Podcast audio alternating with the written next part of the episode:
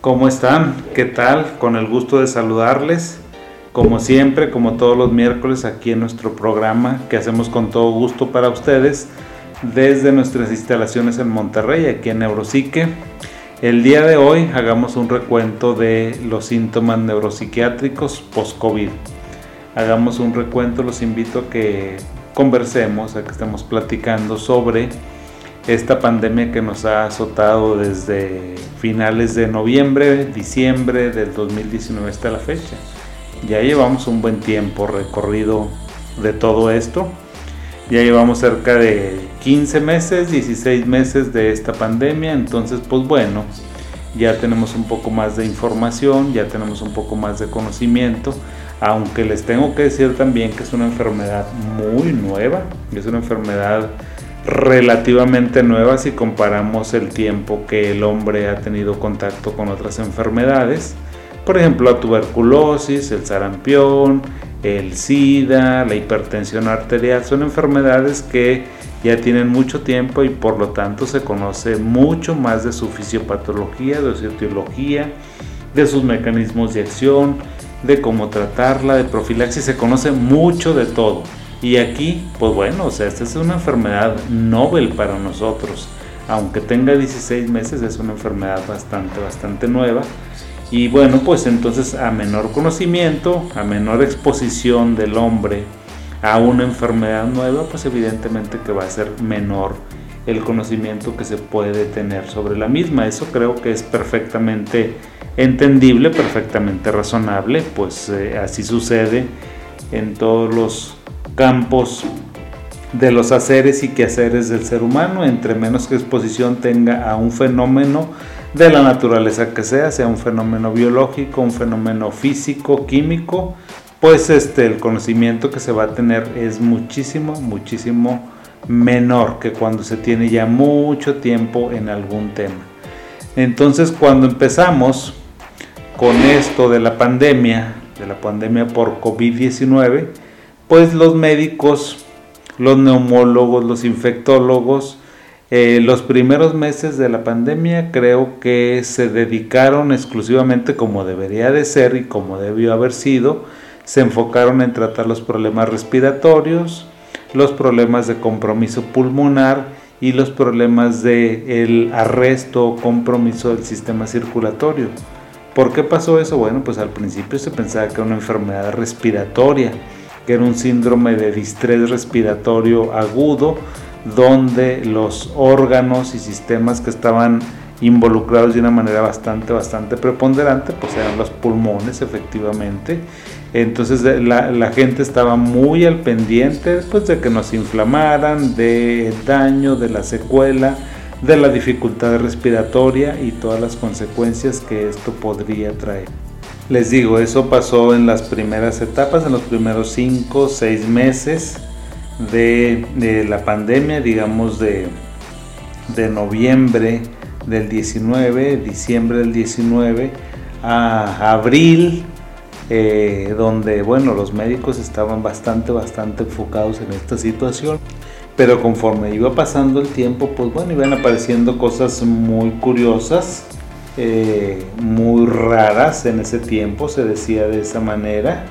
Se decía que se empezaban a ver casos muy raros y de hecho así empezó a reportarse, empezó a aparecer en la literatura científica médica, pues eh, este tipo de, información alrededor de reportes de caso. Y empezaban los eh, japoneses, empezaban los europeos a reportar este tipo de padecimientos en ese tiempo raros, en ese tiempo anecdóticos, en ese tiempo que no se conocía una explicación para tal.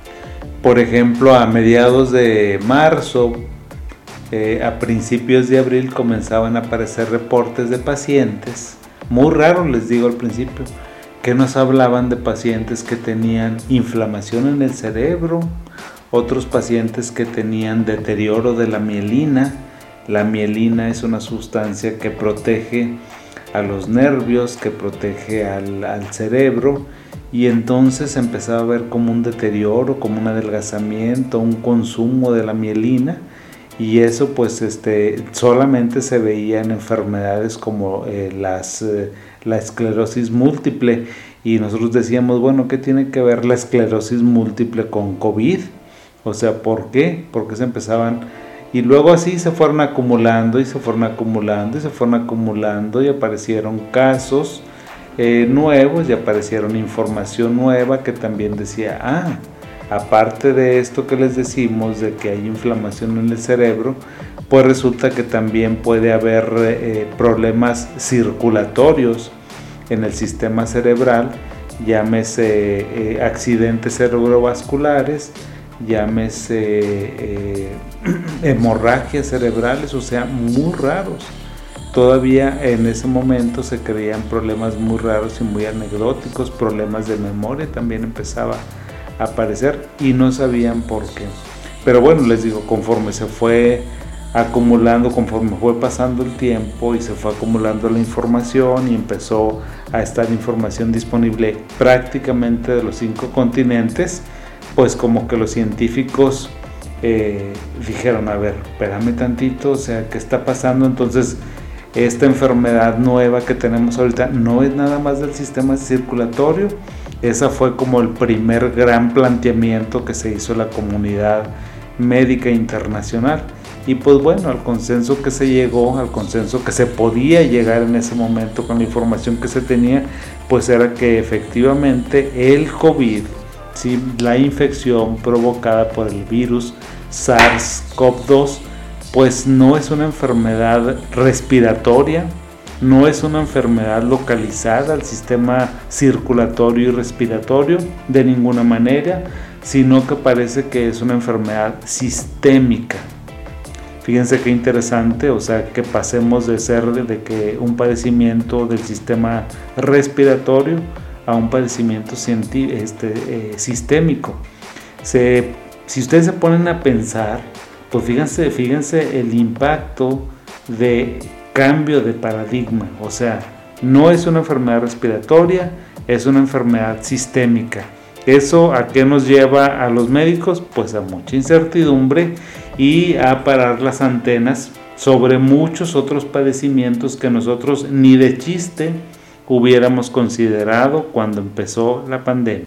Entonces fíjense, ese cambio de paradigma creo que para, para bien, para bien de nuestros pacientes, para bien de la, de la ciencia médica, pues bueno, hicimos rápidamente ese cambio porque la verdad es que fue extraordinario que pasáramos en seis meses, en siete meses de una concepción muy limitada de esta enfermedad a una, a una concepción más global, más sistémica y ahí entonces nos eh, involucra a todos los médicos, a todos los especialistas, involucra a psiquiatras, involucra a psicólogos, involucra a reumatólogos, a cardiólogos, a neurólogos, neurocirujanos, bueno, o sea, prácticamente toda la comunidad médica de todas las especialidades, pues ahora se vio impactado. Pero bueno, nosotros nos vamos a concentrar en eh, pues el sistema neurológico y el sistema psicológico, la mente, el cerebro,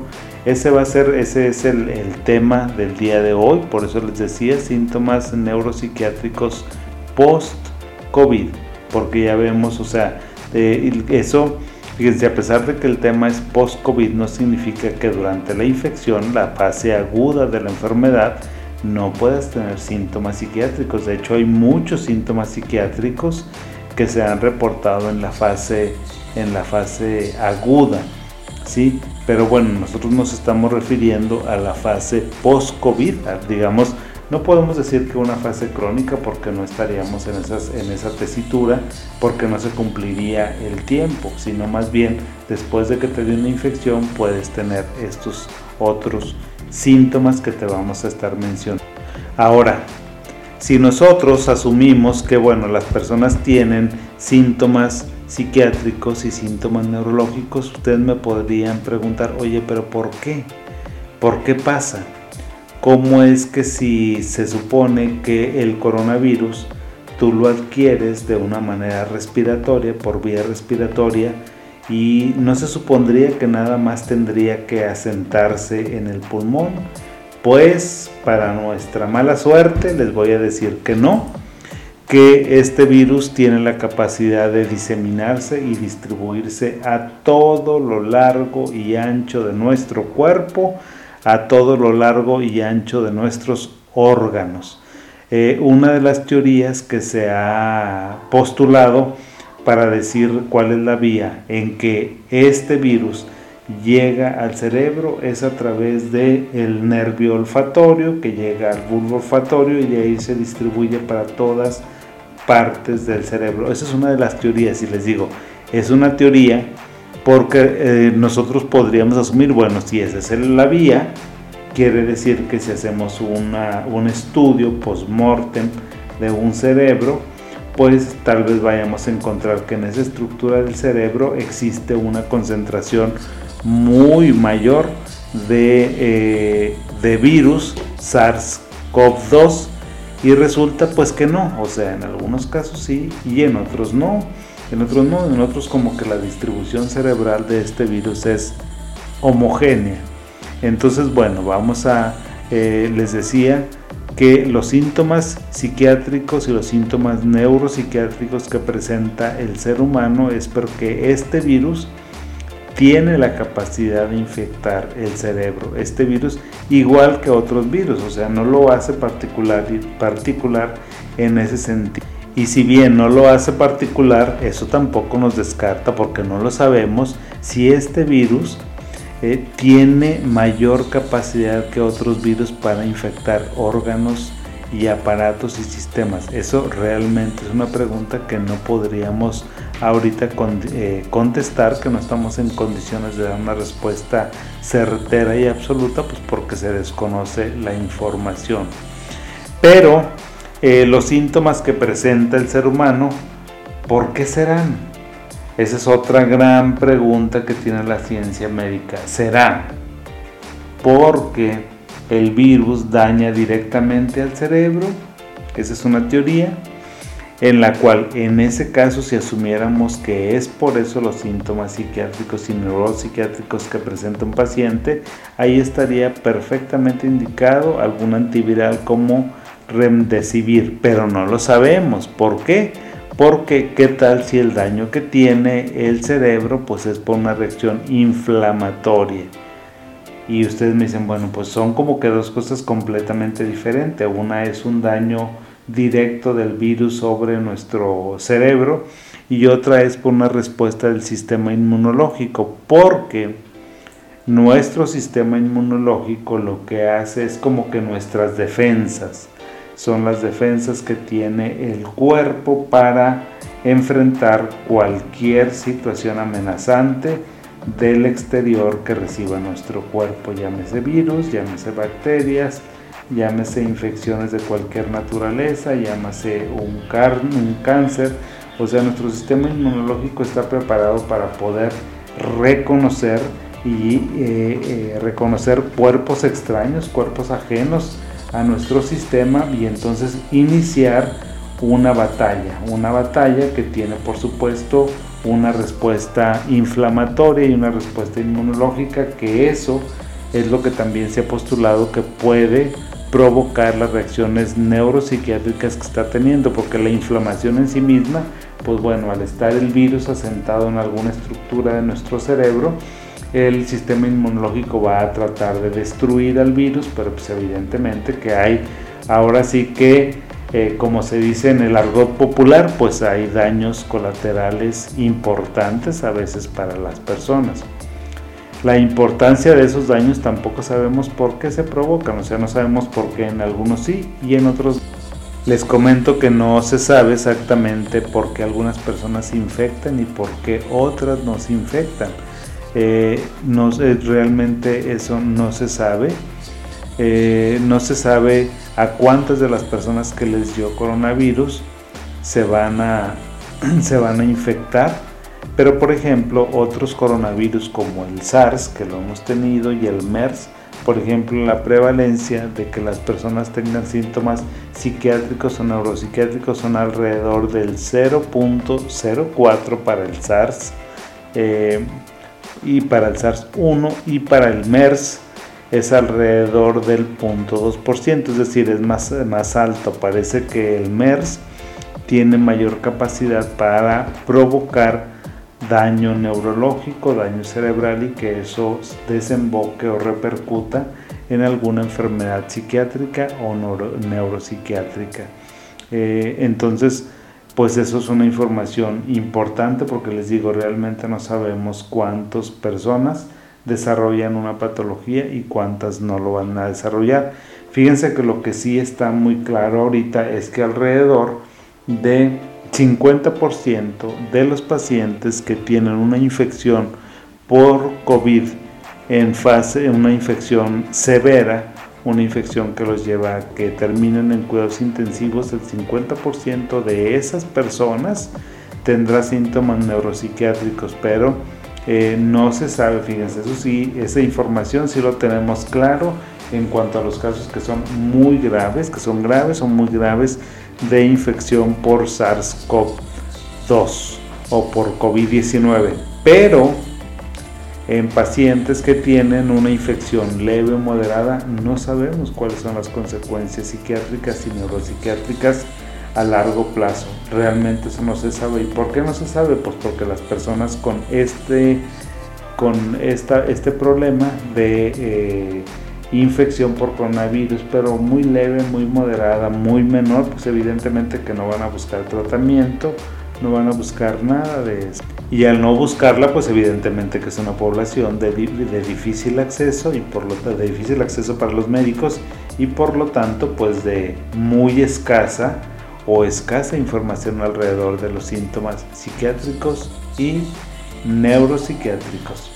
Ahora vamos a emigrar, vamos a irnos hacia los síntomas psiquiátricos eh, más frecuentes. Bueno, primero les, les comento antes de entrar en los síntomas psiquiátricos porque creo que ahí nos vamos a extender un muy buen rato y ahí nos vamos a, y con eso vamos a terminar con ese tema, vamos a terminar. Antes de eso, déjenme les hablo un poquito de los síntomas neurológicos que se conocen o que se han conocido hasta el día de hoy. Lo que tengo que decir sobre los síntomas neuropsiquiátricos es, eh, apareció un reporte muy interesante de un grupo de científicos del Reino Unido en julio eh, del 2020 donde ellos estudiaban 125 casos, luego apareció otro reporte de otro grupo de investigadores donde estudian alrededor de 20, 45 casos eh, que, de pacientes con COVID que presentaban síntomas neurológicos o neuropsiquiátricos. Se pusieron a ver los expedientes y en aquellos pacientes que se reportaban síntomas neurológicos o neuropsiquiátricos, los empezaron a estudiar, a seguir para ver cuál era exactamente, qué tipo de problemas neurológicos o neuropsiquiátricos este, encontraban. Y como que hay un consenso, fíjense, entre los dos grupos de estudio, de investigadores, que por ejemplo, el 62% de esos pacientes que tenían síntomas neurológicos o neuropsiquiátricos lo que presentaban eran accidentes cerebrovasculares o hemorragias, que ya les había yo mencionado eh, un poco más arriba que los síntomas neurológicos más frecuentemente reportados son precisamente estos, o sea, los infartos cerebrales o las hemorragias, o sea, parece que el sistema circulatorio en el cerebro se ve muy afectado. ¿Por qué? Aún no se sabe esa situación, pero bueno, es evidente clínicamente que tenemos ese problema. Y luego, un 31% de estos pacientes presentaron alguna alteración en el estado mental. ¿Qué alteraciones presentaban? Bueno, eh, presentaban confusión o también eh, presentaban una prolongación de la, de la inconsciencia y del tiempo en que las personas estaban en coma o que no estaban conscientes o que estaban con algún tipo de delirio. Eh, esto, aparentemente, esta situación es por, eh, por una inflamación del tejido cerebral otras personas tenían encefalitis, lo que yo también les decía anteriormente, que simulan la esclerosis múltiple. Entonces vean, parece que hay cierto consenso. Les digo, esto lo tenemos que tomar con cuidado porque aunque es importante, aunque son alrededor de 170 casos entre los dos grupos, bueno, pues es digamos una muestra mm, significativa pero no representativa de lo que pudiera estar pasando en el mundo alrededor de este problema tan fuerte, tan importante que estamos presentando de salud. Entremos ahora, vamos a entrar de lleno a los síntomas neuropsiquiátricos que son, pues digamos a los síntomas psiquiátricos que es pues el campo que más eh, nos, nos ocupa, iba a decir nos interesa, pero creo que no es la palabra más correcta, porque pues todos los síntomas que presenta una persona son importantes eh, e interesantes para un médico que trate de buscar pues el equilibrio y la salud emocional de su paciente. Pero bueno, en este caso lo que nos ocupa a nosotros por ser psiquiatras son los síntomas psiquiátricos que va a presentar eh, una persona. Y fíjense, creo que aquí esta información ya es mucho más robusta, es mucho más sólida, una información que apareció este año, es una información calientita que tenemos ahora. Esta información nos habla precisamente sobre qué es lo más frecuente que podemos encontrar en nuestros pacientes. Ellos hicieron un estudio bastante, bastante interesante con 60 mil expedientes de pacientes que presentaron COVID. Fíjense, 60 mil. Eso es muchísimo. Vieron la información electrónica de estos pacientes y se encontraron que alrededor, fíjense ustedes, de 18% de esa población son personas que han tenido, que van a, que tuvieron un diagnóstico psiquiátrico. ¿Sí? Y de esos, esos 18%, ahí estaban pacientes que tenían problemas psiquiátricos anteriormente y pacientes que tenían diagnósticos psiquiátricos nuevos. Es decir, es la primera vez, doctor, doctora, que yo me siento mal, que tengo este problema de ansiedad, de depresión, de irritabilidad, de enojo, del que ustedes quieran, y eso representaba alrededor de el 6% de esa población con un diagnóstico psiquiátrico nuevo o son personas que en su vida habían tenido algún problema psiquiátrico, algún diagnóstico y que ahora lo están teniendo. Entonces es súper importante esa información para que la tengamos en consideración. ¿sí?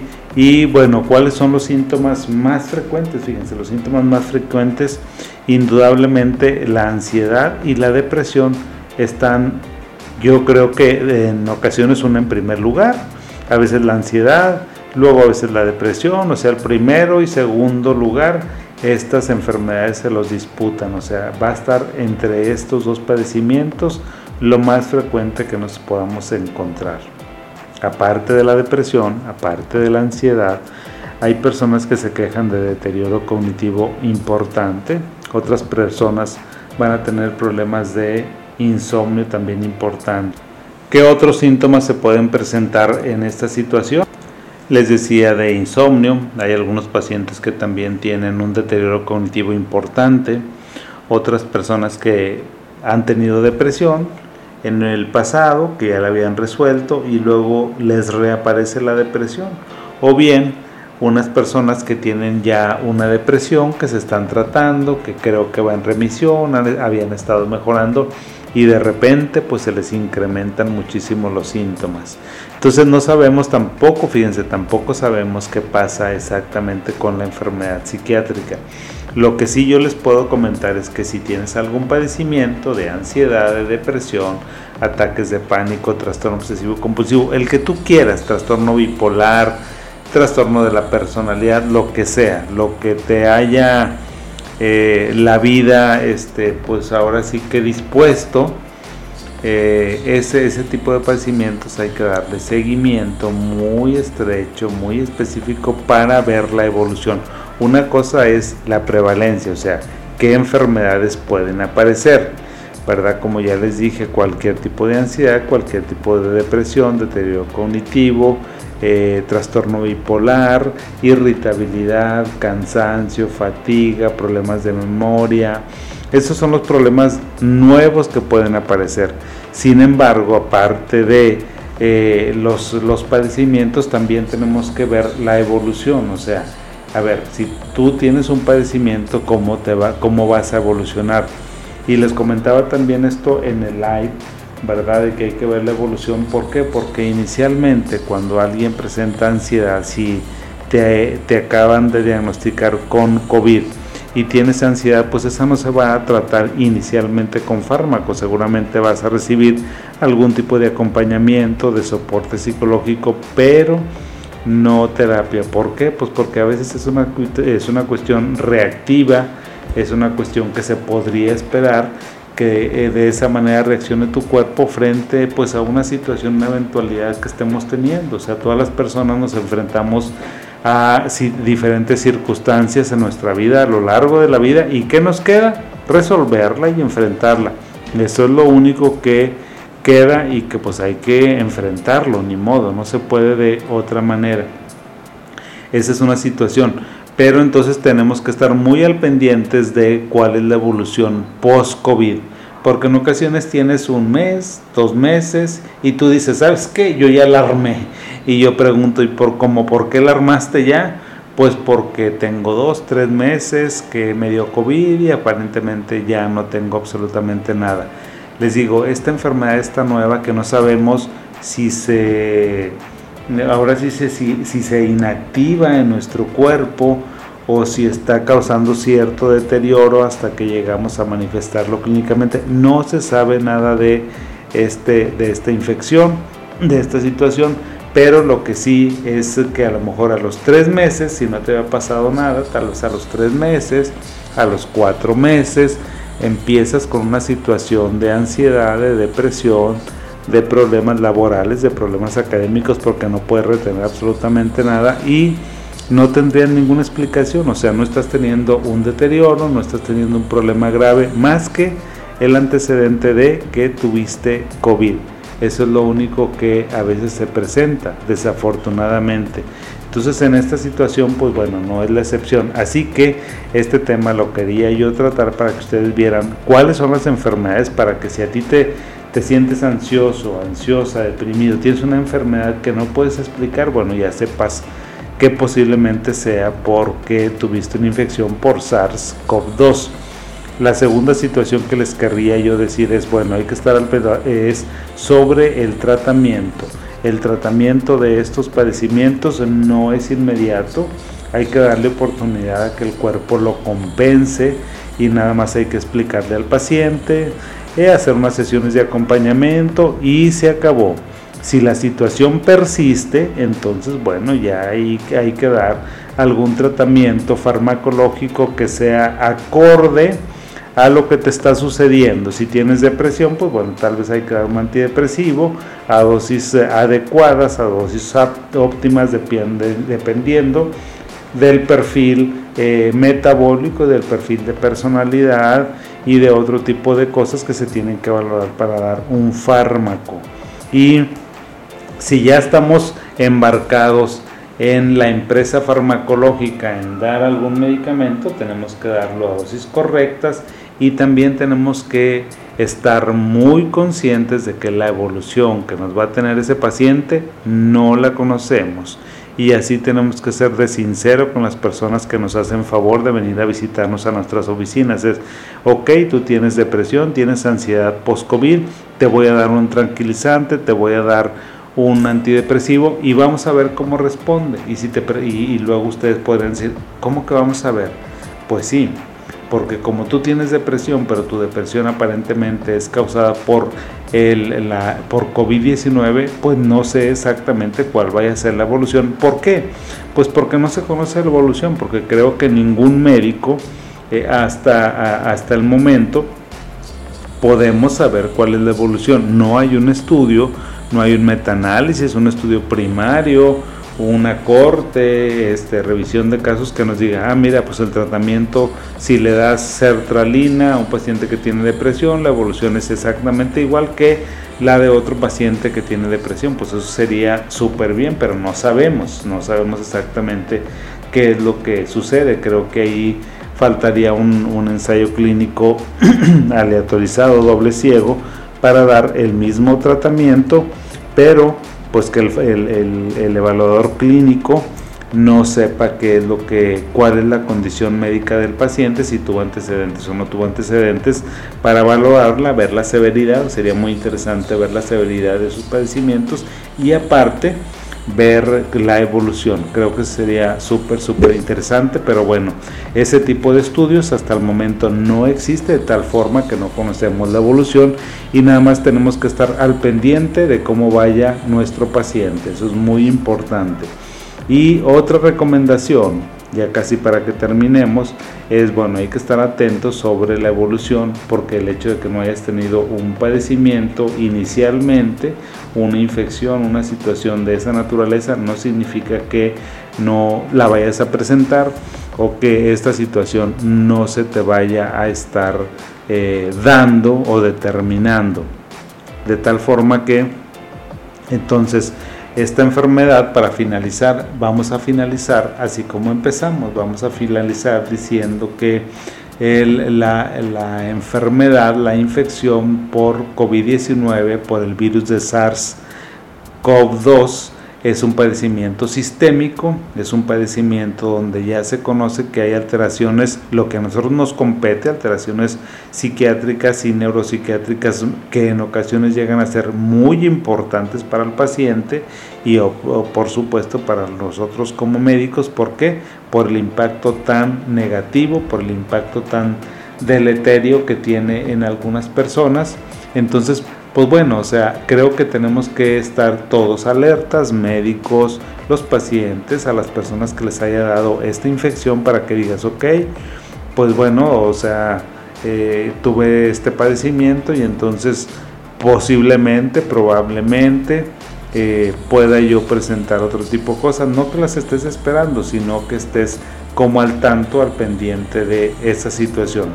Y bueno amigos, pues nos veremos en la siguiente intervención. Les mando un abrazo, les mando eh, un caluroso saludo para todos, para todas, donde me estén escuchando. Les agradezco la gentileza del tiempo que se tardan, que ustedes se toman para escucharme. No tengo con qué pagarles eso. Si tienen alguna información, si tienen alguna duda, alguna pregunta, por favor háganmela llegar a través de nuestras redes sociales y con todo gusto les respondemos en la medida de eh, nuestras posibilidades, de nuestro conocimiento y en el menor tiempo posible. Bueno, pues que tengan muy buen día. Nos veremos hasta la siguiente semana y gracias a todos.